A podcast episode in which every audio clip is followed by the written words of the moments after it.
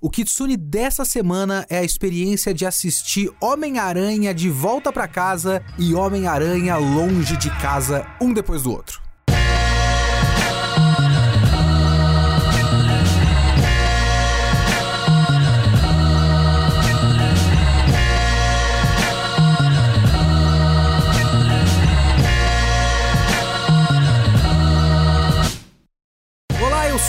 Kitsune e o Kitsune da Semana é o meu podcast semanal para eu falar do que eu quiser, do jeito que eu quiser, quando eu quiser. A ideia aqui é que todo podcast é uma review de alguma coisa, seja videogame, literatura, cinema, anime, mangá, quadrinhos, qualquer coisa eu quero falar, é aqui que eu vou falar você pode comentar no Geek Here, geekhere.com.br. Tem o post desse podcast, você faz a sua conta e comenta abaixo, ou manda e-mail para leo.kitsune@geekhere.com.br.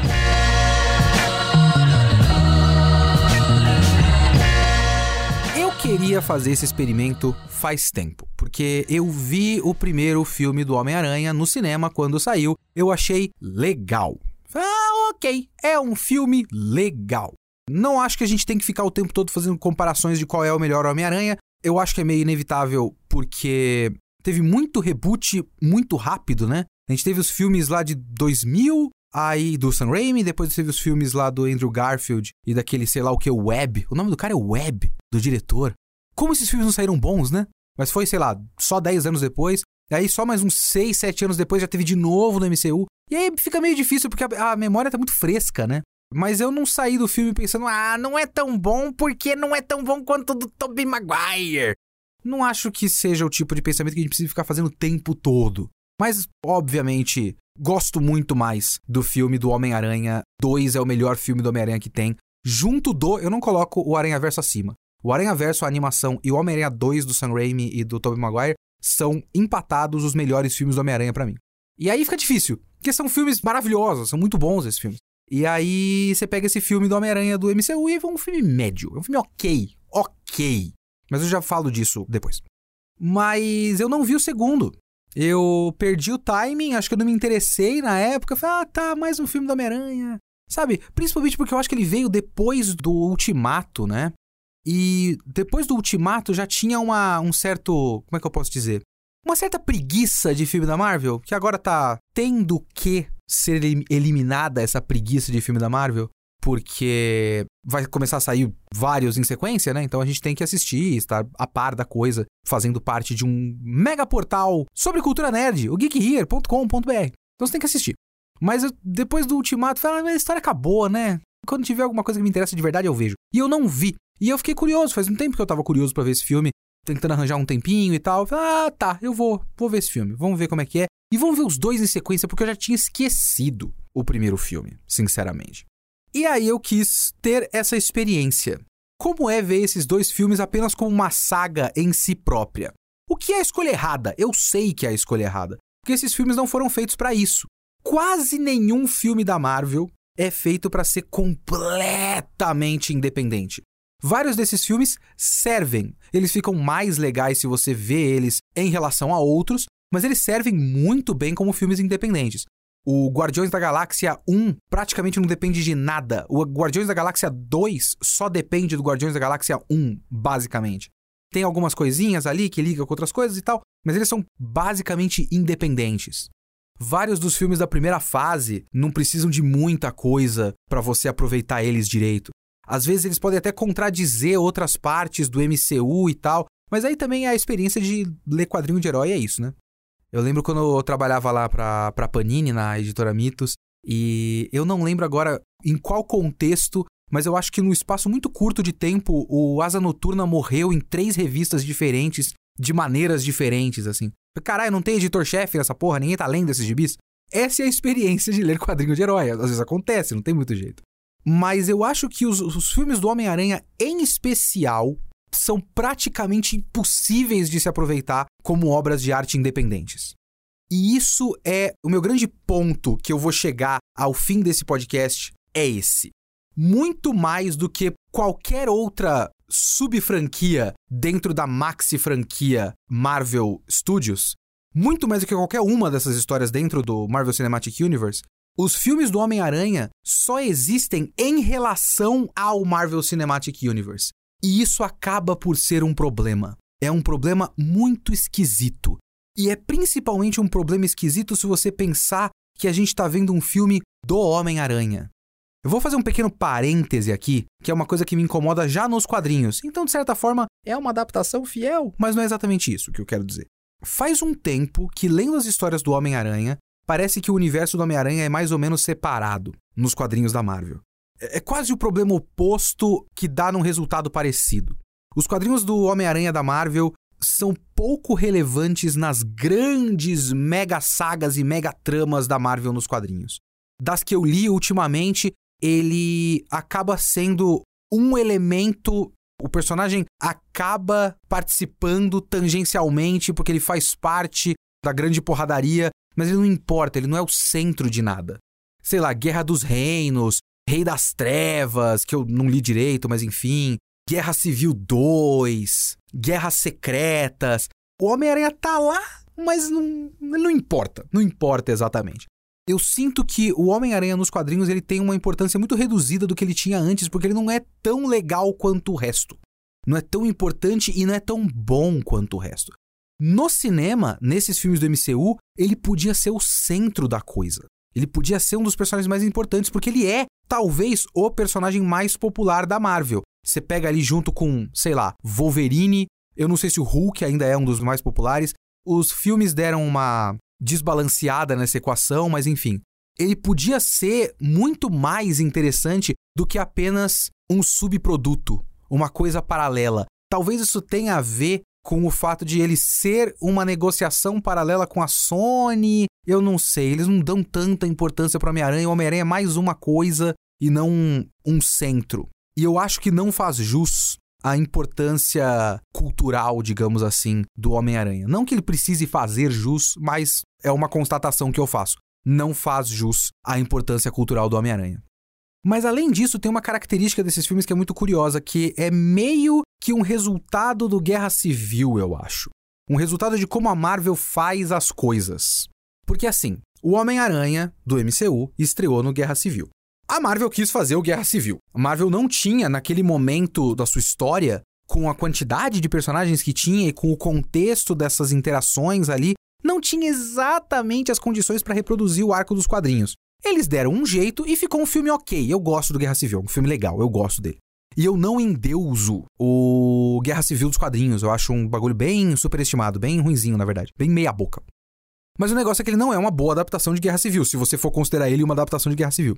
Mas eles quiseram mais ou menos reproduzir coisas que tinha no Guerra Civil, porque é isso que a Marvel faz ela empresta nomes, faz alusão a momentos específicos dos quadrinhos que você gosta, caso você seja uma pessoa dos quadrinhos, mas ela não pode alienar quem não é dos quadrinhos, então é basicamente só uma continuação da própria história, com alusões àquela história que eles estão adaptando. O Guerra Civil é isso.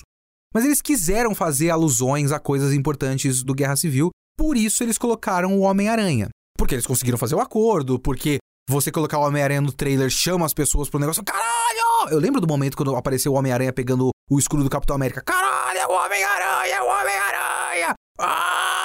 Eu lembro disso. Eu estava lá, eu fiquei empolgado também. Mas isso já estabelece o Homem-Aranha apenas como um personagem em relação aos outros personagens. Ele já aparece, tipo, a grande imagem icônica do Homem-Aranha no cinema até hoje é a imagem que eles reproduzem e colocam no logo da Marvel na abertura dos filmes. Sabe o. Quando tem essa aberturinha, tem o Homem-Aranha com o escudo do Capitão América quando ele abre, quando ele aparece no trailer. O grande momento do Homem-Aranha no cinema é o trailer do Guerra Civil. Do Homem-Aranha do MCU, no caso, é isso que eu tô querendo dizer. Então ele já é um personagem em relação aos outros personagens. Só que, como ele não existia previamente, ele fica um personagem meio perdido. E se você parar para pensar um pouquinho mais, porque tinha muitas coisas para pensar no Guerra Civil e eu nem pensei muito nisso na época, sinceramente. Só que pensando agora e revendo a abertura do De Volta para Casa, inclusive até outro detalhe, o fato de esse filme se chamar De Volta para Casa, que tem a referência ao Homecoming, que é um tipo de baile de formatura lá que tem muito nos Estados Unidos, que eu não entendo muito bem qual é o contexto, mas eu já vi várias vezes em outros lugares, mas também é apenas uma referência ao fato de que eles recuperaram os direitos do personagem. Então todo o personagem é um meta-comentário de bastidores. Mas enfim. Vendo a abertura desse filme, eu não consigo não ficar pensando por que, que ele tá lá? Tirando o fato de que é legal e que a Marvel Studios conseguiu os direitos de volta, por que este ser humano que existe dentro desse universo tomou essa decisão? E é aí que a coisa já começa a ficar esquisita. Porque os filmes do Homem-Aranha do MCU e o Homem-Aranha do MCU, a decisão é, tomada para ele é não ter a cena de origem. O que eu acho interessante, porque a gente realmente já teve, mais uma vez, o personagem todo conta com o fato de que você está acompanhando os processos do cinema. Ele é todo um personagem que depende de você conhecer o resto das coisas, não é só um filme. Então ele conta com o fato de que nos últimos 15 anos antes desse filme, você viu a cena do tio Ben duas vezes. Eles não quiseram fazer a cena do tio Ben três vezes. Ótimo, tá tudo bem. Eu, como ex-tradutor e atual tradutor eventual de Batman, eu já traduzi a cena do. ou referências à cena do Beco do Crime os pais do Batman morrendo, o colar de pérolas da Martha, Martha Wayne, tantas vezes que eu também já estou cansado da origem deste cara. E a origem do Homem-Aranha é a origem do Batman da Marvel. Então a gente sabe, tá tudo bem. Só que aí a gente fica sem a cena que define a moral do personagem.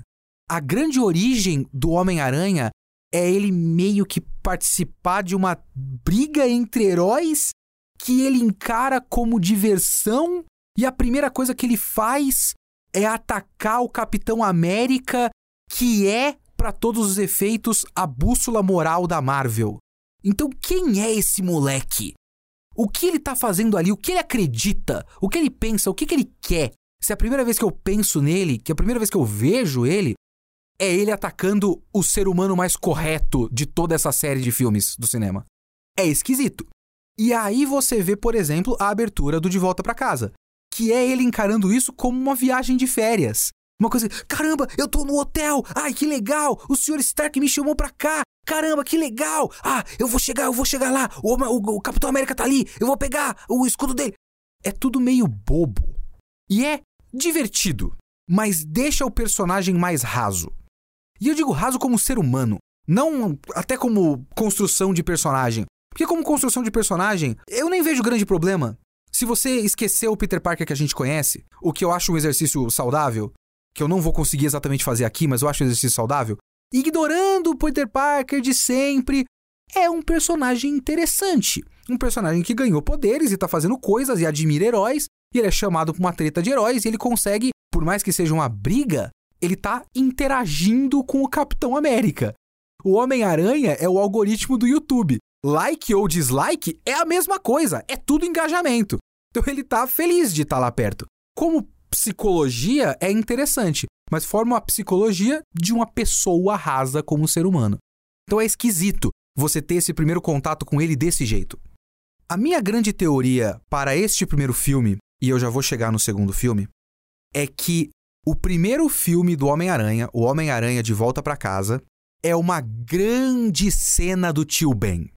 Eles não têm a cena do tio Ben, eu não lembro se eles citam o fato de que a tia May casou com o tio Ben. Eu acho que a tia May só existe. Então, como não tem uma grande cena do tio Ben, eu fico pensando que é como se eles tivessem, sabe, super analisado, super pensado demais o negócio e pensaram: não, peraí, e se a gente fizer o filme inteiro uma cena do tio Ben? Se a gente fizer todo o filme um grande processo de ele entender os grandes poderes e as grandes responsabilidades dele? Quando eu comecei a pensar nisso, eu comecei a achar esse filme mais interessante. Porque eu não estava gostando dele nessa segunda visita a ele. Porque todas as críticas que as pessoas fazem ao Homem-Aranha do Tom Holland, e eu digo Homem-Aranha do Tom Holland que, porque ele é o ator e não que ele escreveu o personagem, mas todas as críticas que eu vejo ao Homem-Aranha do Tom Holland, eu passo a entender revisitando o primeiro filme. Porque é difícil gostar dele principalmente se você tem carinho pelo Homem-Aranha como personagem historicamente. Porque a cena do tio Ben, por mais batida que esteja, e nem tá tão batida quanto a origem do Batman, por exemplo, como eu já citei, ela faz sentido, ela é necessária, ela é uma boa cena de preparação de motivação de personagem. E ela faz falta nesses filmes. Principalmente porque O momento que o Homem-Aranha é um babaquinha nos outros filmes e no histórico do personagem em outras mídias é curto. Ele é um cara que sofre com bullying e tudo mais, o pessoal caçoa dele na escola e tudo mais, e aí ele ganha os poderes, ele tem um pequeno surto de hiperconfiança e de vingança, e aí ele entende que ele é babaca muito rapidamente e vive depois a partir desse processo. E eu tenho a sensação que os filmes não percebem muito bem que o que eles fizeram é fazer quase filmes inteiros em que o Peter Parker só está nessa fase babaca. Que normalmente é uma fase de 5, 6 minutos no filme, é basicamente 2 horas e 10 de filme nesse.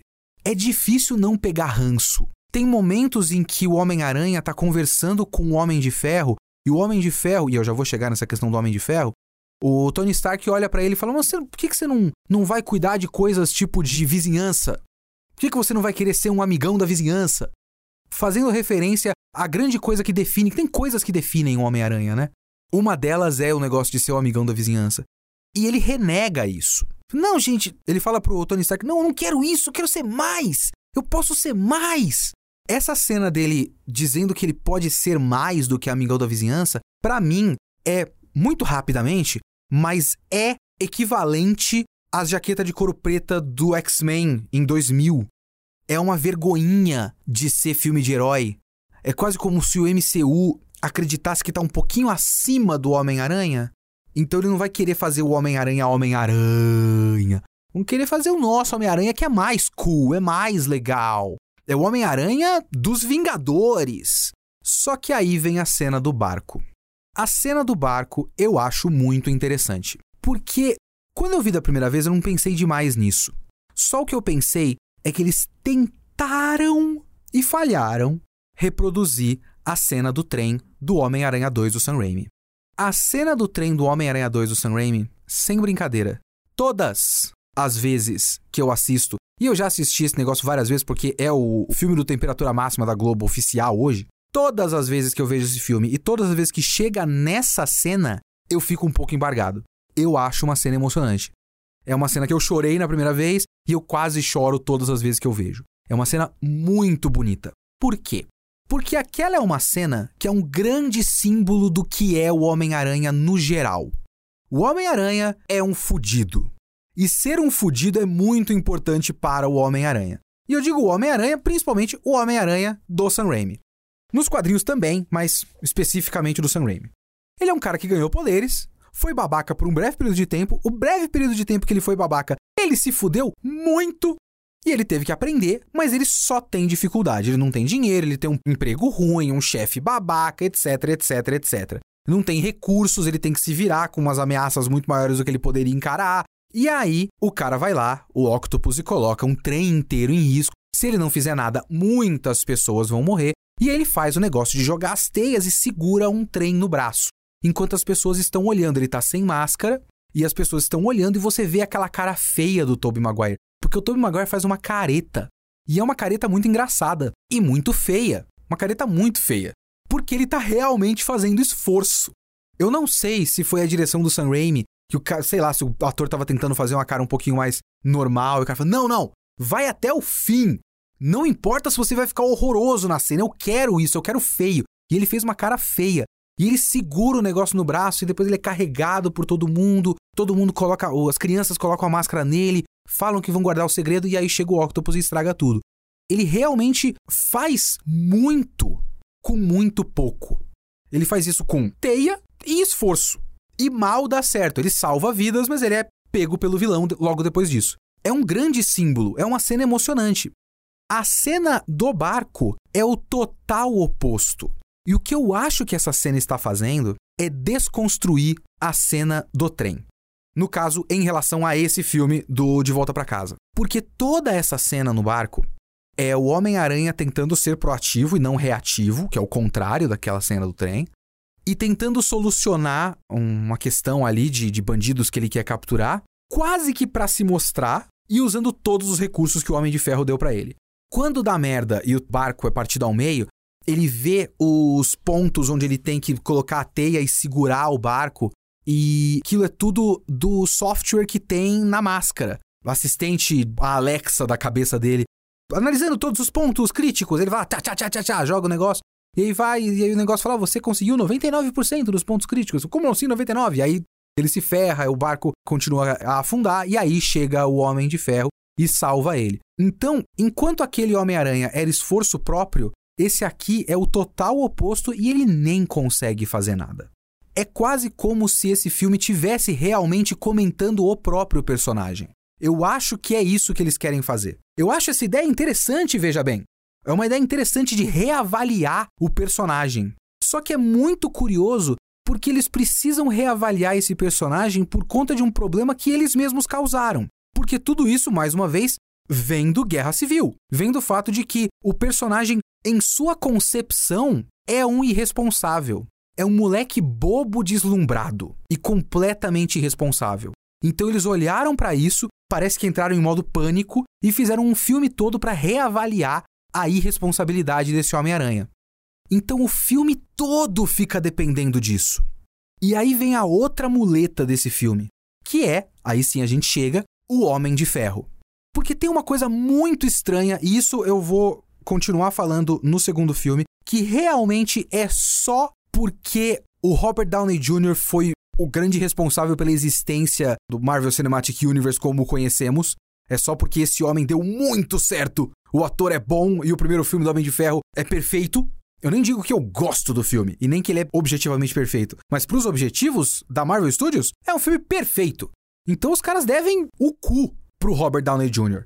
Então, o MCU considera o Homem de Ferro, o Tony Stark, o Capitão América. Porque normalmente nos quadrinhos da Marvel tem uma coisa muito curiosa. O Capitão América é considerado a grande bússola moral da Marvel.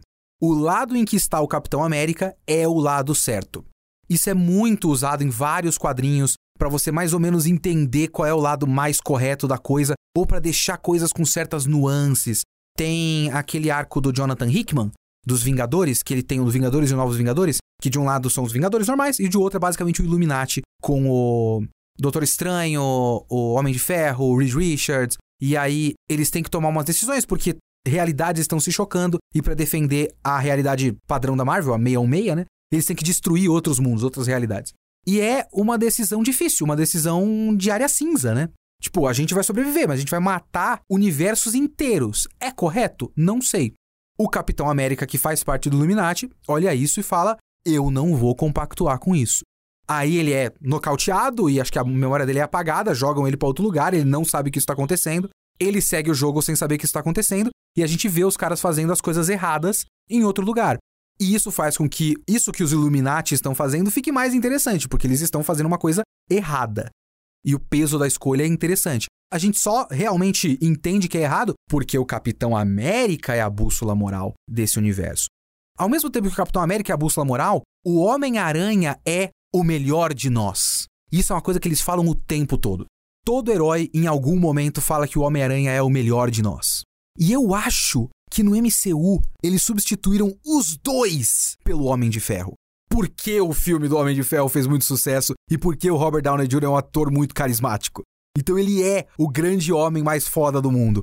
Estar à altura das expectativas de Tony Stark é ser um grande herói. E por conta de lá no Guerra Civil ele ter sido recrutado pelo Homem de Ferro, o Homem-Aranha parece um, sei lá, um pintinho que chocou do ovo e a primeira coisa que ele viu foi o Tony Stark. Mamãe! Mamãe! E ele tá eternamente achando que ele tem que alcançar as expectativas do Homem de Ferro. Esse momento do barco é um momento chave para colocar isso, mas é muito estranho porque enquanto historicamente o Homem-Aranha decide que precisa ser um herói, ele entende, né? Não exatamente decide, mas ele entende que precisa ser um herói, que o correto é ser um herói. É porque ele entende o que significa responsabilidade por conta de algo da vida e algo real, algo palpável e tudo mais, de uma perda pessoal que representa coisas maiores. No MCU, esse negócio do momento de responsabilidade é todo centrado na figura do Homem de Ferro. Ele só vai melhorar como pessoa quando ele estiver à altura das expectativas do Homem de Ferro. E eu entendo quem não gosta disso, porque é fraco, é estranho, é hermético. realmente é um personagem que só existe em relação à mega franquia. Fica um personagem mais fraco, um personagem que não se relaciona com as nossas experiências reais da vida, sabe? Muito acima do que a gente pode galgar. Ele não é um herói do chão, um herói nosso, um herói popular, um herói que entende que ele precisa defender as pessoas. Ele é um herói que quer aprovação de uma figura paterna acima dele. Ele quer a aprovação de uma figura de autoridade. E aí vem um outro problema para mim desse processo todo, que é o fato de que se é para fazer a trama do personagem girar em torno disso, se é para fazer esse grande meta comentário de a gente vai fazer esse filme inteiro como se fosse uma grande cena do Tio Ben, que é o que eu acredito que eles estão fazendo, é a minha interpretação meta de toda a intenção do filme. Eles, sim, acabam criando um personagem que é meio babaquinha, é meio babaquinha. Só que eu não acho que os filmes acham ou querem que a gente ache que ele é babaquinha. Porque se é todo um processo de ele melhorar como pessoa, eu preciso entender que ele é uma pessoa que precisa melhorar como pessoa.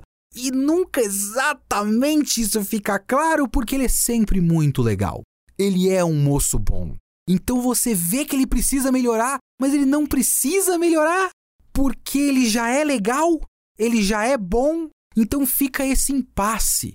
O filme não quer que você não simpatize com ele. O filme precisa que você simpatize. O filme precisa evitar que você pegue ranço do personagem. Só que o conceito da história faz com que você pegue ranço do personagem. Não é nem uma área cinza, como por exemplo o Pantera Negra. Porque o Pantera Negra também é um processo de amadurecimento tanto do T'Challa. Eu não consigo me, acostumar depois de anos lendo T'Challa. Os caras pronunciam T'Challa nos filmes. É T'Challa. Tanto T'Challa quanto o Wakanda como um todo. Mas é porque a decisão de isolamento de Wakanda é uma decisão geopolítica com seus prós e contras. E o filme pondera sobre os prós e contras, do ponto de vista geopolítico, do ponto de vista racial, do ponto de vista social. E aí você tem coisas a serem discutidas. Esse Homem-Aranha não. Ele é muito menor e mais mesquinho. Eu levanto o Pantera Negra por uma coisa muito específica que eu fico pensando quando eu digo isso, porque eu lembro de um vídeo, olha só, o, o mundo, o mundo é horrível, o mundo é horroroso. E outro dia teve uma notícia que a NASA tá testando foguete para desviar curso de meteoro para o meteoro não bater aqui na Terra. E eu acho tudo isso desnecessário, no geral. E vocês vão entender por quê. Rolou uma polêmica na época do Pantera Negra, porque a direita americana queria reclamar o Pantera Negra para si, dizendo que o Pantera Negra era pró-Trump. O que o Pantera Negra faz é basicamente o muro do Trump. Vocês não gostam do Pantera Negra? Então, o Pantera Negra é trumpista. É a mesma coisa. Porque as pessoas esquecem que o Pantera Negra passa por um processo. Ele não começa o filme assim e termina o filme falando: não, realmente, a gente tem que fazer muro aqui. Não. O final do filme é ele abrindo o Wakanda pro mundo, inclusive. Essa é a lição que ele aprende. E aí eu fico pensando no que eu tô dizendo pro Homem-Aranha, porque o processo do filme é ele aprendendo a ser mais responsável. Mas eu acho que esse processo de ele aprender a ser mais responsável é meio que sabotado pelo próprio projeto e pelo que a gente conhece do personagem. E se esses filmes todos são tão intrinsecamente ligados ao que a gente entende do resto do personagem fora dos filmes, nos bastidores, nos quadrinhos, nos outros filmes, fica meio difícil de gostar desse personagem porque ele é tão não o que a gente espera dele. Não é que a gente sempre precise de personagens bonzinhos. E não é que ele não seja bonzinho, mas ele passa tanto tempo sendo estranho. Ele é um personagem estranho. É difícil de se relacionar com ele. O grande drama dele é um drama muito pouco relacionável. Só que tem um drama muito mais relacionável e muito mais interessante dentro desse filme que podia ser todo o filme. De verdade, todo o filme. Podia basicamente ignorar tudo da ligação dele com o resto dos Vingadores. Podia ter referência ao Guerra Civil e depois nunca mais ter nenhuma ligação com o Homem de Ferro. E ele pensar nisso. E aí ele ir percebendo que ele precisa cuidar mais do chão de fábrica, sabe? Do povo na rua. Em vez de sempre estar se relacionando com o Homem de Ferro porque tem um drama muito mais legal e que também tem relação com o Pantera Negra que eu tava falando, que é a trama do Abutre. A trama do Abutre é muito legal. E eu lembro de gostar desse filme principalmente por causa do Abutre. Primeiro porque é o Michael Keaton, o Michael Keaton é muito legal. O Michael Keaton é um baita ator, ele foi ficando velho, ele tem uma cara de filho da puta. Eu gosto dele. A cara de filho da puta dele é uma cara muito legal. mas ele é meio nojento. Ele é estranho. Sabe? É um, é um sujeito que não dá para gostar, mas você quer gostar. É estranho. Então é uma ótima escolha o Michael Keaton como Abutre. Todo o processo do Abutre, para mim, é muito mais interessante do que o Abutre dos quadrinhos. Às vezes os caras superam os quadrinhos, e assim, puta que pariu, o Abutre dos quadrinhos é um personagem meia boqueta, o Abutre do Michael Keaton desse filme é muito mais legal. Tudo bem que ele também é um personagem que existe em relação ao Homem de Ferro, mas a motivação dele é muito mais interessante.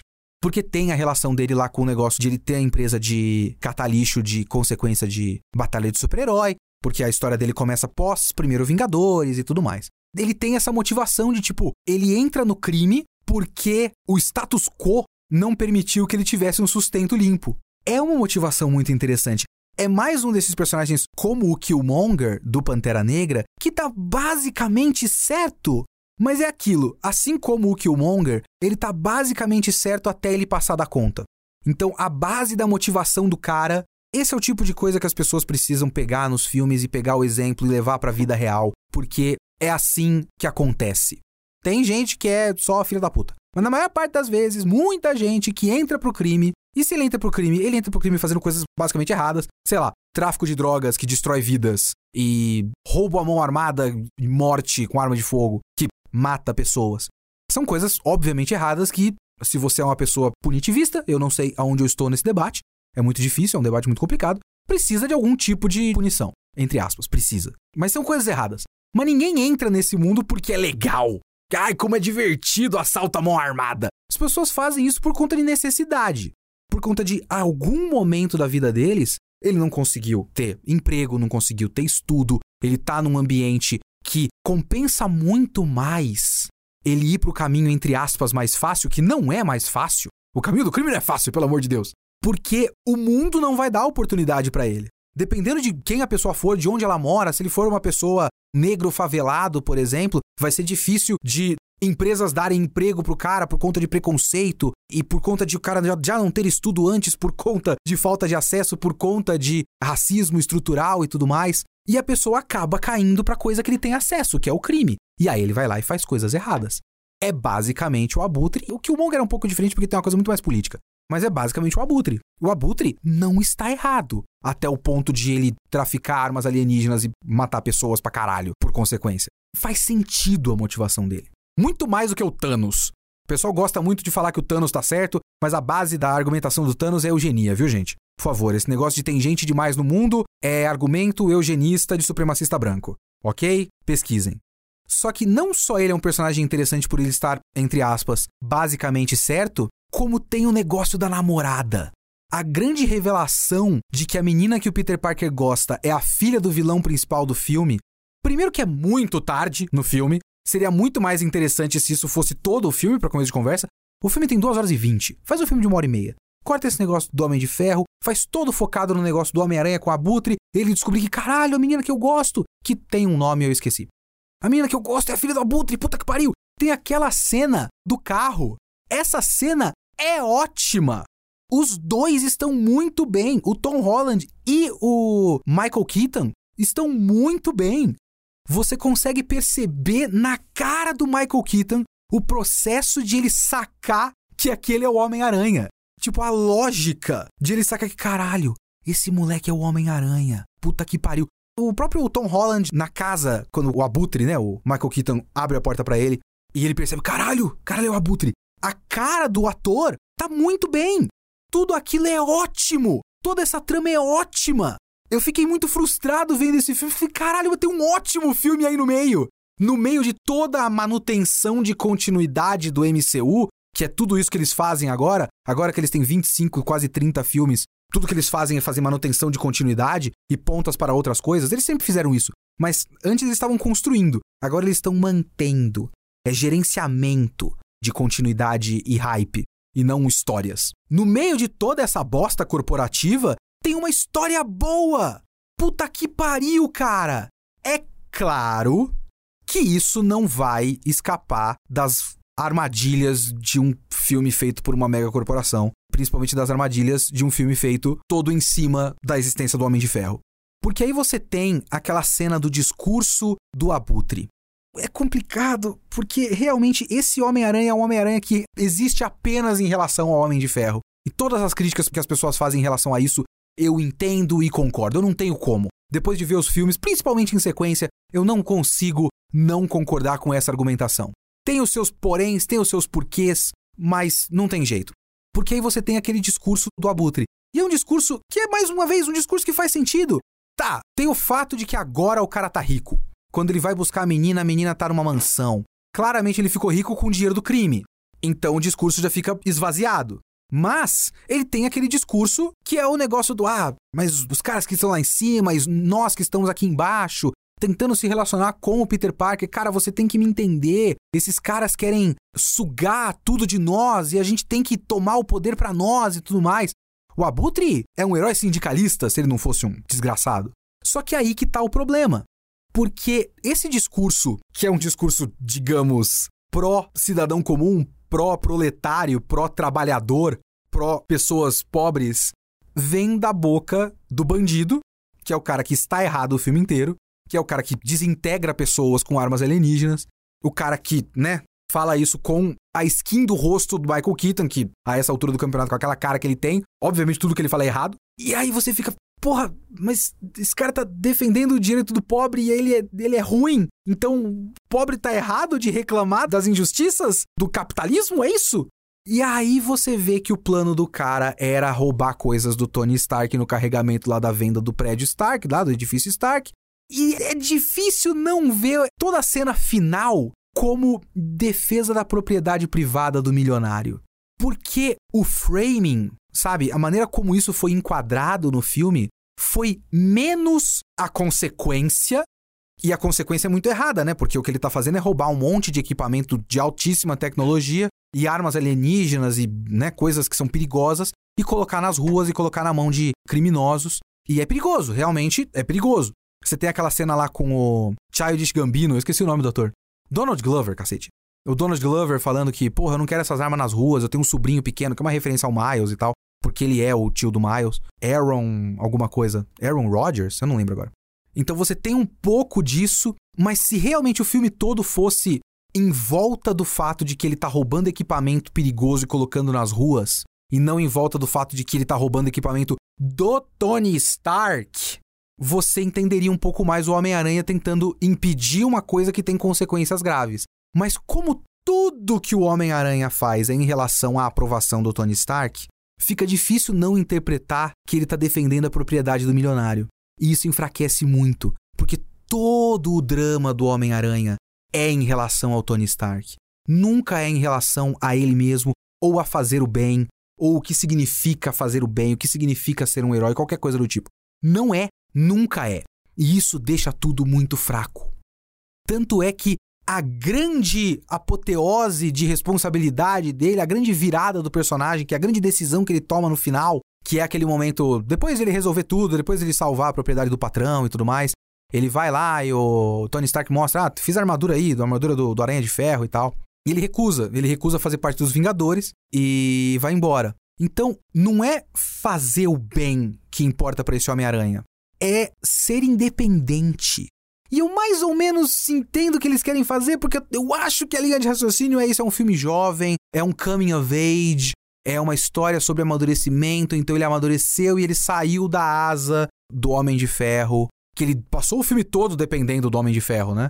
Então agora ele não depende mais do Homem de Ferro. Só que é uma mensagem diferente do que normalmente a gente tem com Homem-Aranha. Não é exatamente ruim, mas também é uma mensagem que só existe porque esse personagem foi formado dessa maneira. Ele foi formado a partir do Homem de Ferro e a partir do Guerra Civil e a partir do MCU, e não independente dele. É como se o Homem-Aranha não tivesse uma vida própria. O Homem-Aranha é um grande spin-off dos Vingadores. Só que ele não é exatamente um spin-off dos Vingadores, porque toda a franquia Homem-Aranha, até o momento pelo menos, né? A próxima tristeza do Homem-Aranha é que ele não vai ser mais o que eu vou dizer agora, porque eu realmente acho que o Homem-Aranha no momento é um spin-off especificamente do Homem de Ferro. Eu acho que agora o próximo filme do Homem-Aranha vai ser um prequel do Doutor Estranho, em vez de um spin-off do Homem de Ferro. Apesar que todos os vilões que estão aparecendo no trailer estão com equipamentos Stark, da corzinha vermelha e dourada. Então vai ter mais Homem de Ferro. Dois filmes só do Homem-Aranha depois da morte do Homem de Ferro, ainda tem Homem de Ferro no Homem-Aranha. Mas esses filmes são spin-offs do Homem de Ferro. O Abutre funciona como um vilão do Homem de Ferro. E o Mistério também. A experiência de ver o segundo filme é uma experiência muito curiosa, muito estranha. Depois eu tive que conferir, eu perguntei pro pessoal aqui no Geek Here, acessem o geekhere.com.br, ouçam o nosso podcast Geekcetera, no qual a gente comenta várias coisas, eu estou lá também. Eu perguntei pro pessoal aqui no Geek Here e eu lembrei, junto com a ajuda do pessoal, que o Homem-Aranha veste a armadura do Aranha de Ferro no momento que o Tony Stark manda a armadura para ele. Pelo menos foi o que o Jeff falou aqui. O Tony Stark manda a armadura para ele porque ele tá indo pro espaço, é para proteger ele e tal. Então tem um contexto para ele estar com a armadura que ele renegou no fim do primeiro filme dele. Mas é muito engraçado. É por isso que eu digo que esses filmes não podem ser vistos independentemente. Porque se você vê os dois em sequência, o que você vai ver é, no final do primeiro filme, ele olha pra armadura do Aranha de Ferro e fala: Não, eu não preciso disso. E aí você dá play no segundo, ele já está com a armadura. Fala, Porra! Todo o arco do personagem! Acabou tudo! Não era isso que ele falou! É muito engraçado, é muito estranho. Mas esse segundo filme é um filme frustrante em vários sentidos. E eu vou adiantar, eu não desgosto do primeiro filme e eu não desgosto do segundo filme. Tem coisas o suficiente em cada um desses filmes para eu gostar um pouco de cada um deles. Eles realmente são, para mim, a definição do nota 5 de 10, assim. Eles são totalmente na média, tem umas coisas que dá raiva, tem umas coisas que é divertido, tem umas cenas de ação legal de vez em quando, tá bom, tá bom. É realmente só isso. Ok. Para o Homem-Aranha, tinha que ser muito mais. Mas é. tá bom. É estranho o Homem-Aranha no mesmo universo compartilhado ter filmes piores do que a porra dos Guardiões da Galáxia? É, mas tá ok. Mas esse segundo filme também é um filme muito frustrante, porque ele tem, tem tantas coisinhas. Ele tem esse detalhe de ele já começar com a armadura do Tony Stark. Tudo bem, já falei, tem todo o processo dele no Vingadores Guerra Infinita. Tem o negócio de ele ser apaixonado pela MJ. E eu vou falar MJ porque o nome dela é Michelle, ela não é a Mary Jane. E só trato ela como MJ no filme todo, que é a Zendaya. A Zendaya é uma presença muito estranha no primeiro filme, né? Ela é uma personagem tão esquisita. Porque ela aparece de vez em quando. Ela é tipo aquela cabecinha que aparece no canto no Mortal Kombat, sabe? Ela é tipo, ela aparece assim, ela faz um comentário sarcástico e vai embora. Não tem como gostar desse ser humano. Ela é só desagradável. Todas as vezes que ela aparece, ela é desagradável. E o Peter Parker passa o primeiro filme apaixonado pela filha do Abutre. Aí acaba essa paixão. Não tem nenhuma dica, nenhum pequeno sinal de que ele pode vir a gostar dessa menina MJ, tirando o fato de que no filme ela fala pode me chamar de MJ. E aí você, oh, MJ, essa é a Mary Jane desses filmes. Será que eles vão ficar juntos? E aí no segundo filme ele já é apaixonado pela menina. E é só um salto. E não é nem um salto reconhecido pelos personagens de um momento que alguém fala: Peraí, desde quando você gosta dessa menina? Sabe? O amigo dele, o Ned, que é um personagem legal, eu gosto do Ned. Não tem um momento do Ned falando: Caralho, Peter, você gosta da MJ? Que porra é essa? Tu nunca me contou isso? Não tem nem isso. Ele só fala que gosta e tem um plano para ficar com ela na viagem de férias. E o Ned vai junto porque todos sabem. A tia May tá ligada porque ela fez o plano junto com o Peter Parker. É só uma coisa que existe lá. Tem coisas que me incomodam nesse filme que são mais estruturais. Antes de chegar nisso, tem muita coisa que eu gosto. Eu acho que uma das coisas que as pessoas devem achar chatinhas e que eu gosto no filme é o bagulho de filme adolescente de romance.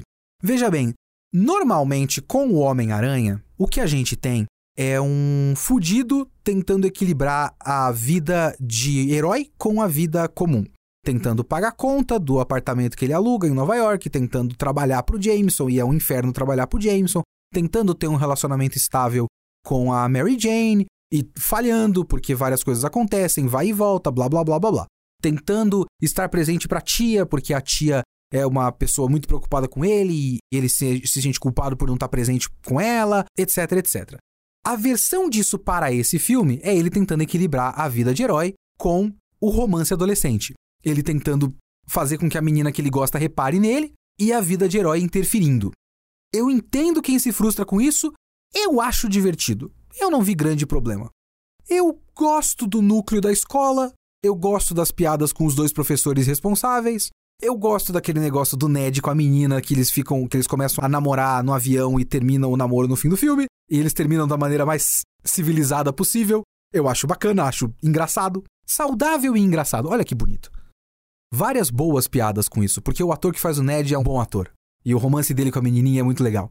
Uma das melhores piadas recorrentes desses dois filmes do Homem-Aranha é a TV da escola. Aquilo é muito engraçado. O chroma key falhando várias vezes, as montagens horrorosas. O filme abre com uma montagem em homenagem aos mortos do Ultimato e é uma montagem feita no Windows Movie Maker. É muito bom. Tudo isso é divertido e essa menina da TV da escola, se eu reconheci direito, é a menina que namora com o Ned. Então tudo isso é legal, eu não tenho nada contra isso. A piada do cara que era um molequinho e aí passou cinco anos depois do blip porque ele não foi blipado e agora é um japonês bonitão e ele quer ficar com a MJ e o Peter Parker fala: caralho, mas tem que tirar esse cara daí, puta que pariu. Eu gosto disso. E eu principalmente gosto, mais uma vez, da trama específica do vilão, a questão do mistério. É um vilão do Homem-Aranha convertido para vilão do Homem de Ferro? Sim. Mas é uma boa ideia. É uma ideia interessante o negócio de ele fazer esse longo plano como vingança do, do, Tony Stark, que ele quer ser o grande herói, então ele vai enganar todo mundo e tal. É um bom uso do conceito de vilão que faz efeitos especiais. E o Jake Gyllenhaal é um ótimo ator, então ele vende o bagulho. É legal. Só que o foda desse filme é que se o primeiro filme teve que solucionar um problema que eles mesmos criaram, que é o problema do Homem-Aranha ser um moleque bobo e irresponsável, e ele precisa aprender a ser responsável, o grande problema do segundo filme é que parece que acabaram as ideias. Porque o arco do Peter Parker é o mesmo. Ele faz a mesma coisa duas vezes. Ele de novo precisa aprender o que é ser responsável, o que é ser um herói. Ele precisa aprender de novo que ele tem que ser um herói. Como se ele já não tivesse aprendido com o primeiro filme, com o Vingadores, com o sacrifício do Tony Stark, por exemplo, que inclusive é uma coisa muito estranha, porque como eu já disse, o MCU transformou o Tony Stark no grande bastião moral de tudo. Então, os caras vão viajando pela Europa e tem pinturas do Homem de Ferro em todo lugar. Tem tipo em Nova York, mas também tem Praga, sabe? Tem na Itália, eu não lembro agora qual, Veneza, né? Veneza, eles vão para Veneza, se eu não me engano. Então todo mundo venera o Tony Stark. Então ele precisa aprender de novo a ser herói. E, e, e o foda disso é que para que isso aconteça, ele não só desaprende tudo que ele aprendeu no primeiro filme, ele quase fica pior. Porque se antes ele queria ser herói porque é legal, agora ele simplesmente prefere jogar a responsabilidade para um cara que ele conheceu dois dias antes. E assim, se o primeiro filme ele estava defendendo propriedade privada do patrão, porque seria perigoso colocar em mãos erradas equipamento tão importante e perigoso como os equipamentos do Homem de Ferro, nesse segundo filme, ele simplesmente passa esse mesmo equipamento perigoso do Homem de Ferro para uma pessoa que ele acabou de conhecer dois dias antes. Que tudo bem, na cabeça dele não era um vilão, mas ele acabou de conhecer dois dias antes. Tipo, tudo bem, essa é a trama do filme e esse é o plano do vilão. Só que para que a trama do filme funcione, o personagem precisa ter desaprendido e ficado mais burro do que antes, do que a gente já conhecia ele. Então é, é uma escolha estranha, uma escolha muito estranha. E mais uma vez, porém ainda mais intenso, tudo nesse filme gira em torno do fato de que ele tem que provar que ele é digno do Homem de Ferro. Tudo isso gira em torno do Homem de Ferro. Ele sente o peso de ter que substituir o Homem de Ferro. Ele sente o peso depois que ele pega aquele óculos ridículo dele e, e passa pra frente. Ele tem que recuperar. Então, quando ele recupera os óculos, ele vence o vilão e assim, o grande troféu dele é recuperar esses óculos. Como se os óculos fossem um grande símbolo. Então tem muita coisa legal nesses filmes, mas é frustrante o quanto o Homem-Aranha é um personagem no MCU em crise. É um personagem completamente em crise de identidade. Quase demonstra para mim uma falta de confiança da Marvel Studios no personagem, na marca, digamos assim, do Homem-Aranha. Porque as duas tramas são sobre o personagem tentando, precisando se provar para o mundo. E aí, infelizmente, porque eles não confiam na força do Homem-Aranha independentemente, eles precisam ancorar o personagem no resto do MCU E aí o Homem-Aranha não precisa se provar pro mundo, se provar para ele mesmo, se provar pra Tia May, se provar pra MJ. Ele precisa se provar em relação ao Tony Stark. Isso realmente enfraquece o personagem. Porque realmente o Homem-Aranha é um sub-Tony Stark. E ele não é o Peter Parker. Então talvez seja esse o grande problema desse Homem-Aranha do MCU. E como eu disse, esses dois filmes são spin-offs do Homem de Ferro e o próximo parece ser prequel do Doutor Estranho. Então ele nunca é propriamente um filme do Homem-Aranha. Falta, falta isso, falta ser um filme do Homem-Aranha. Mesmo com muitas coisas boas. O uso do mistério, muito legal, interessantíssimo. O uso do abutre, muito legal, interessantíssimo. A maneira como eles foram amarrados naquele mundo, como eles são personagens que surgem por consequência do mundo que foi criado no cinema, é legal, é legal. Mas funciona melhor para os vilões. Eu acho que o herói precisa de um pouquinho mais de independência, ele precisa ter uma vida própria. E o Homem-Aranha não é um ser humano, o Peter Parker não é um ser humano com vida própria, apesar de ele tentar ter vida própria. Porque a trama desse segundo filme é isso, né? Ele percebe que a vida própria dele precisa ser sacrificada para ele ser um herói. Então ele escolhe ser um herói e não namorar, basicamente. Só que aí tem aquelas coisas, né? Porque o, o filme faz ele ter essa escolha, então ele escolhe salvar o mundo em vez de ter uma namoradinha e a recompensa dele é a namoradinha, sabe? Então é, é tudo meio fácil. Para filmes que tentam o tempo todo mostrar que ele está se desvencilhando das rodinhas de bicicleta, que eles citam nos filmes, né? Protocolo rodinha de bicicleta. Todos esses filmes são filmes sobre como Peter Parker está se desvencilhando das rodinhas de bicicleta e está virando um, um cara independente. Só que eles sempre colocam de novo a rodinha de bicicleta. A recompensa para ele não precisar da rodinha de bicicleta é o filme dar novas rodinhas de bicicleta, porque ele merece essas rodinhas de bicicleta. É muito estranho. São filmes divertidos, não são exatamente tediosos. Tem cenas legais, tem coisas engraçadas, tem ótimas ideias. E se tirasse tudo relacionado a MCU, quase tudo, né? Relacionado a MCU e Tony Stark, e mantivesse só a trama de o Homem-Aranha tem que lutar com o cara que é o pai da menina que ele gosta na escola, e depois o Homem-Aranha tá sendo enganado por um cara que tá se passando por herói, mas na verdade é só vingativo. Duas tramas interessantes, desperdiçadas no meio da grande manutenção de marca, de branding, de trademarks da Marvel.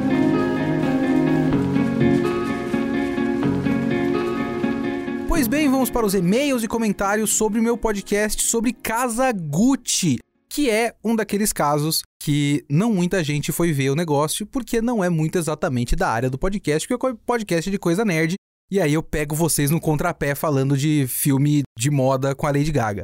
Eu vou fazer isso mais vezes, eu quero fazer isso mais vezes, então vocês se preparem, ok? Mas eu fico muito feliz com a reação. Muita gente gostou, muita gente ficou feliz por descobrir que eu sou fã da Lady Gaga. Então, sim, eu sou muito fã da Lady Gaga. E às vezes eu tento outras cantoras pop e é difícil realmente curtir outras cantoras pop. A última que eu curti de verdade foi a Rina Sawayama. Acho que esse é o nome dela. Mas Rina Sawayama, ouçam, é muito bom. Mas eu não consigo. Eu tentei a Charlie XX, eu não, não gostei de verdade. Sabe, é complicado. A Lady Gaga é muito superior. É isso, essa é a verdade. Enfim, muita gente também ouviu o podcast e falou: Poxa, agora eu vou ter que ver o filme. eu, agora eu preciso ver, agora eu tô afim de ver. Você me deu vontade de ver o filme, então eu fico feliz. Só fico apreensivo porque de repente as pessoas vão não gostar do filme. E aí vão colocar a culpa em mim. Eu assisti esse filme por sua causa, Kitsune. O filme é uma bosta. Não sei, eu acho o filme legal, ok? Mas vamos lá, vamos para comentários aqui no site. Tem um primeiro comentário aqui do Afonso Araújo, falando: Olá, Kitsune, muito bom podcast. Acompanho seu trabalho há algum tempo e acho que pela primeira vez consigo passar alguma informação minimamente interessante, apesar de totalmente inútil. O Sr. Gucci, Gucci, Gucci, Gucci, como apontado por você no episódio, tem nome e sobrenome parecidos. Esse era um costume, até onde sei, italiano, até o século XIX, de que o filho primogênito teria o nome parecido com o nome da família. O mais conhecido provavelmente tenha sido, vejam só, Galileu Galilei.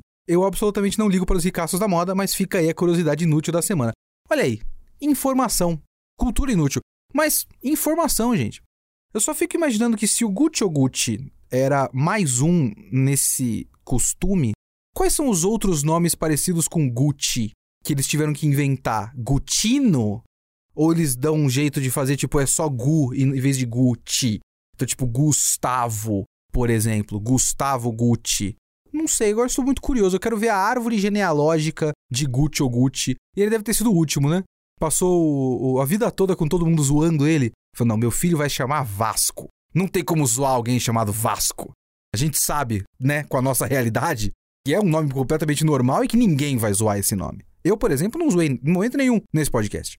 Vamos aqui pro comentário do Arle Souza falando: Olá, caros e nada baratos, Kitsune e Gil. Olha, um, um oi para o Gil, nosso mago da edição. Venho relatar minha revolta. Fui enganado pela Lady Gaga. Eu pensava que ela realmente amava o Maurício no início, mas tudo não passou de uma ilusão. Eu discordo sobre ela amar ele, vejo mais como algo psicológico dela tentando se convencer de que o ama. Talvez para não se aceitar como alguém que só quer poder, algo que é levado ao extremo no final. Me diverti o filme todo, apesar de alguns momentos lentos, e ri em vários momentos da galhofa. Senhor Arley, eu continuo não concordando com a sua interpretação. Mas aí que tá. É interpretação. E eu acho que a magia da interpretação da Lady Gaga é que ela abre para várias interpretações. Eu vou usar essa palavra diversas vezes agora. Ou então vou parar exatamente agora. Porque você pode ter a interpretação que você quiser sobre a verdadeira motivação da Patrizia Reggiani.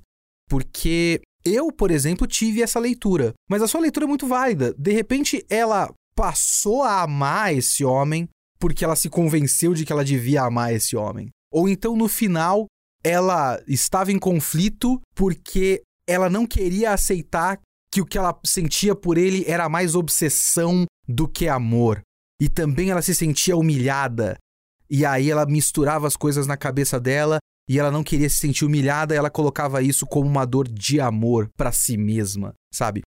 E eu acho que a graça da atuação da Lady Gaga é que ela trabalha em várias camadas, sabe? Ela trabalha em vários níveis. Como a própria crítica de cinema que eu coloquei no, nos links desse podcast, a Isabela Boscov, falou, como ela é uma atriz muito instintiva, ela meio que se jogou na personagem e, e os sentimentos meio que saíram e eles transparecem na tela. Isso é que eu acho mágico, sabe? Isso é que eu acho que é uma, uma atuação boa. E é isso que faz a personagem ser interessante, porque ela é difícil de você realmente apontar o dedo e dizer: é isso, ela é uma filha da puta. Não dá para dizer. Quer dizer, dá se você pensar que ela contratou pessoas para matar uma pessoa, e isso é uma coisa meio errada, no geral. Mas é uma atuação muito boa. E a sua interpretação é muito válida também. Só não é a minha mas é uma interpretação muito válida. E olha aqui mais uma pessoa que se interessou pelo filme através do podcast, a Luísa Amparo, que mandou um e-mail grandão aqui falando: Olá, Kitsune, tudo bem? Antes de qualquer coisa, eu gostaria de te xingar, já que a sua review aumentou a minha vontade de ver esse filme. Mas como estou em período de provas, infelizmente não estou com tempo para ver a nossa querida Lady Gaga e o gostoso do Adam Driver nessa intrigante narrativa de true crime. É, eu peço perdão aguarde o torrent, talvez, enfim. Agora para o que eu realmente queria focar nesse e-mail, a parte do true crime. Quando anunciaram Casa Gucci, fora que o título já entrega logo de cara algo a ver com a Gucci, e que a Lady Gaga e o Adam Driver estavam nos papéis de destaque, eu não tinha ideia sobre o que seria e francamente nem me interessei direito a princípio. Foi recentemente quando comecei a ouvir e a me viciar em podcasts focados em true crime, como Café com Crime, por exemplo. Coisas que eu não ouço. Eu já falei no podcast aqui que eu não sou interessado em true crime. Eu ouvi umas coisas de true crime porque a Ana, ela ouve bastante esse tipo de coisa e eu ouço na casa, mas eu não me interesso pelo assunto. Mas abraço para o Café com Crime, que faz um ótimo trabalho sobre um assunto que não me interessa, mas tem público aí. Acabei me deparando com o caso em questão. Filmes de crimes reais e as discussões que eles põem em pauta são fascinantes, em minha opinião, não apenas pela curiosidade de entender o que levou àquela situação e como foi executado, mas também pelos vários questionamentos que eventualmente surgem a partir do consumo desse tipo de entretenimento. Assim como você mesmo comentou, não há um consenso sobre como exatamente deve se tratar essa mídia. Afinal, não é uma simples ficção. É uma história real com pessoas reais e alguns dos que se envolveram e ou tiveram suas vidas bruscamente afetadas devido ao ocorrido ainda estão ou podem estar vivos. Onde se encontra a linha entre o que pode e o que não pode ser retratado nesses filmes e o que é ou não aceitável depende de muitos fatores e é absurdo a quantidade de discussões que filmes como o próprio Kazaguchi podem proporcionar intencionalmente ou não. A justiça foi feita? O modo como as vítimas e os culpados foram retratados está correta? O modo como o caso foi contado beneficia o ponto de vista de quem? O filme respeita aqueles que sofreram as consequências desse crime? Kitsune, esse é o tipo de pergunta que não me deixa dormir à noite. E eu fico feliz que seja isso e não as várias coisas que me incomodaram no Star Wars 9. Antes de finalizar, eu também gostaria de falar que gostei bastante do seu episódio sobre os filmes da Suzanne von Richthofen. Para falar a verdade, outra coisa que me introduziu ao maravilhoso mundo dos podcasts de True Crime foi justamente esse episódio. Olha o que eu faço com as pessoas, eu peço perdão. E assim eu concluo meu e-mail, espero ver Kazaguchi logo para depois ouvir esse episódio de novo e comparar minhas opiniões com as suas e dos demais e-mails que você for ler esse da semana. Uh, Luísa, pouca gente assistiu o filme no fim das contas, mas vai lá, assista, que é muito legal. E sim, essas discussões são muito interessantes. E eu ainda não consigo apontar o dedo para qual ponto de vista esse filme beneficia. Como eu falei, eu acho que existe a intenção de criar a lenda da Gucci para a marca da Gucci. E, mais uma vez, a marca da Gucci não está nas mãos de nenhum membro da família Gucci. E como não está nas mãos de nenhum membro da família Gucci, eu acho que esse é um filme meio que desrespeitoso com todo mundo. O que para algumas pessoas deve ser muito divertido, sabe? É um filme que realmente trata basicamente todos os envolvidos como ou mau caráter ou idiota. Ou os dois. A própria Lady Gaga, Patrizia Reggiani, ela é retratada um pouco como uma pessoa ruim, um pouco como uma pessoa perdida e um pouco como uma idiota, porque o próprio plano do assassinato é um plano ruim, né? É simplesmente acha uns cara aí que a médium achou e fala para eles: Ó, oh, o dinheiro tá aqui você mata o cara. Não é um plano, não é, ela, é uma, ela é meio idiota, assim. E aí que eu fico pensando se eu fosse um dos envolvidos, né? Porque assim, os envolvidos de verdade, eu acho que só sobrou mesmo a Patrícia Herediani. O Aldo Gucci deve estar tá morto a essa altura, o próprio. O outro cara que não é o Vasco, qual é o nome dele? Eu esqueci o nome, é um nome com, com F. Morre no meio do filme, spoiler. O Maurício morre, veja bem, é, é a história do filme. É, então só, só sobram os, os herdeiros e a própria Patrícia, e a filha também. Eu fico pensando nessas coisas, tipo, ridicularizar Patrícia Herediani é desrespeitoso? É. Ela é uma mandante de assassinato. É. Agora, a filha da mulher é só uma coitada, né? Envolvida nisso tudo. É só uma menina que não conseguia ver o pai, porque o pai aparentemente era um pai ausente, de acordo com esta versão do filme, e a mãe mandou matar ele. Como é a cabeça dessa menina e aí depois ela cresce e tenta deixar esse negócio para trás, e aí os caras vão fazer um filme para concorrer ao Oscar. E ter a cara dela na cara de duas ou três meninas de várias idades diferentes ao longo do filme. Porra, é minha vida aí, é minha mãe essa maluca. Por outro lado, talvez você fale, pô, é minha mãe essa maluca. Mas é a Lady Gaga. Tem uma coisa aí. Então é, é, é complicado de pensar, principalmente quando você tem algo desse tipo, de os envolvidos estão vivos ainda. Você vai fazer um true crime do século XVIII? Tanto faz. Ou próprios filmes históricos, sei lá, filme da Segunda Guerra Mundial. A gente pensa nisso porque o true crime ele envolve muito pessoas comuns. A gente não pensa tanto isso com filme histórico de Segunda Guerra Mundial com Hitler. Poxa, foi desrespeitoso com Hitler. Bom, pau no cu do Hitler. Foi desrespeitoso com o Churchill. Ainda tem um pouco disso, mas quando alguém fala desrespeitoso com o Churchill, é mais uma declaração política de não desrespeitem esta vertente política representada por Winston Churchill do que é o meu avô, sabe? Não tem tanto isso, tem mais um debate político que é diferente do debate do true crime. O debate do true crime eu acho muito interessante. Eu não entro muito nisso porque eu não me interesso pelo assunto no geral. Porque por conta de todos esses meandros e tudo mais, e por conta de, no fim das contas, ser um negócio de tipo, esse cara matou quatro pessoas. Sabe, não é um assunto que me interessa. Me interessaria se fosse algo que você conseguisse ver sob um ângulo social interessante. Por exemplo, uh, lá nos Estados Unidos rolou recentemente o, o, julgamento daquele Kyle Rittenhouse, se eu não me engano.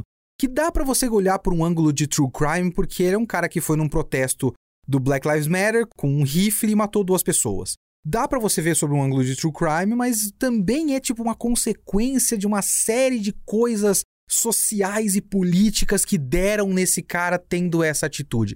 Isso é uma discussão interessante. Agora, simplesmente esse cara é meio doido e matou outra pessoa, é, não me interessa muito. Mas são discussões interessantes para alguém. Eu só não gosto de esse tipo de coisa ser visto como fofoca. Porque eu acho que tem um lado do true crime que é só fofoca. Não é uma grande análise psicológica, não é uma grande análise social. É um grande. Ai, ele foi lá e matou! Ai, nossa, foi mesmo! Ah, meu Deus! Então é mais um Você ficou sabendo? Deixa eu te contar. Que eu acho meio vazio, mas eu tô de fora, eu não posso julgar tanto assim. Então, muito obrigado pelo seu e-mail. Mandem e-mails para leo.kitsune.geekhere.com.br ou comentem esse podcast de agora no geekhere.com.br.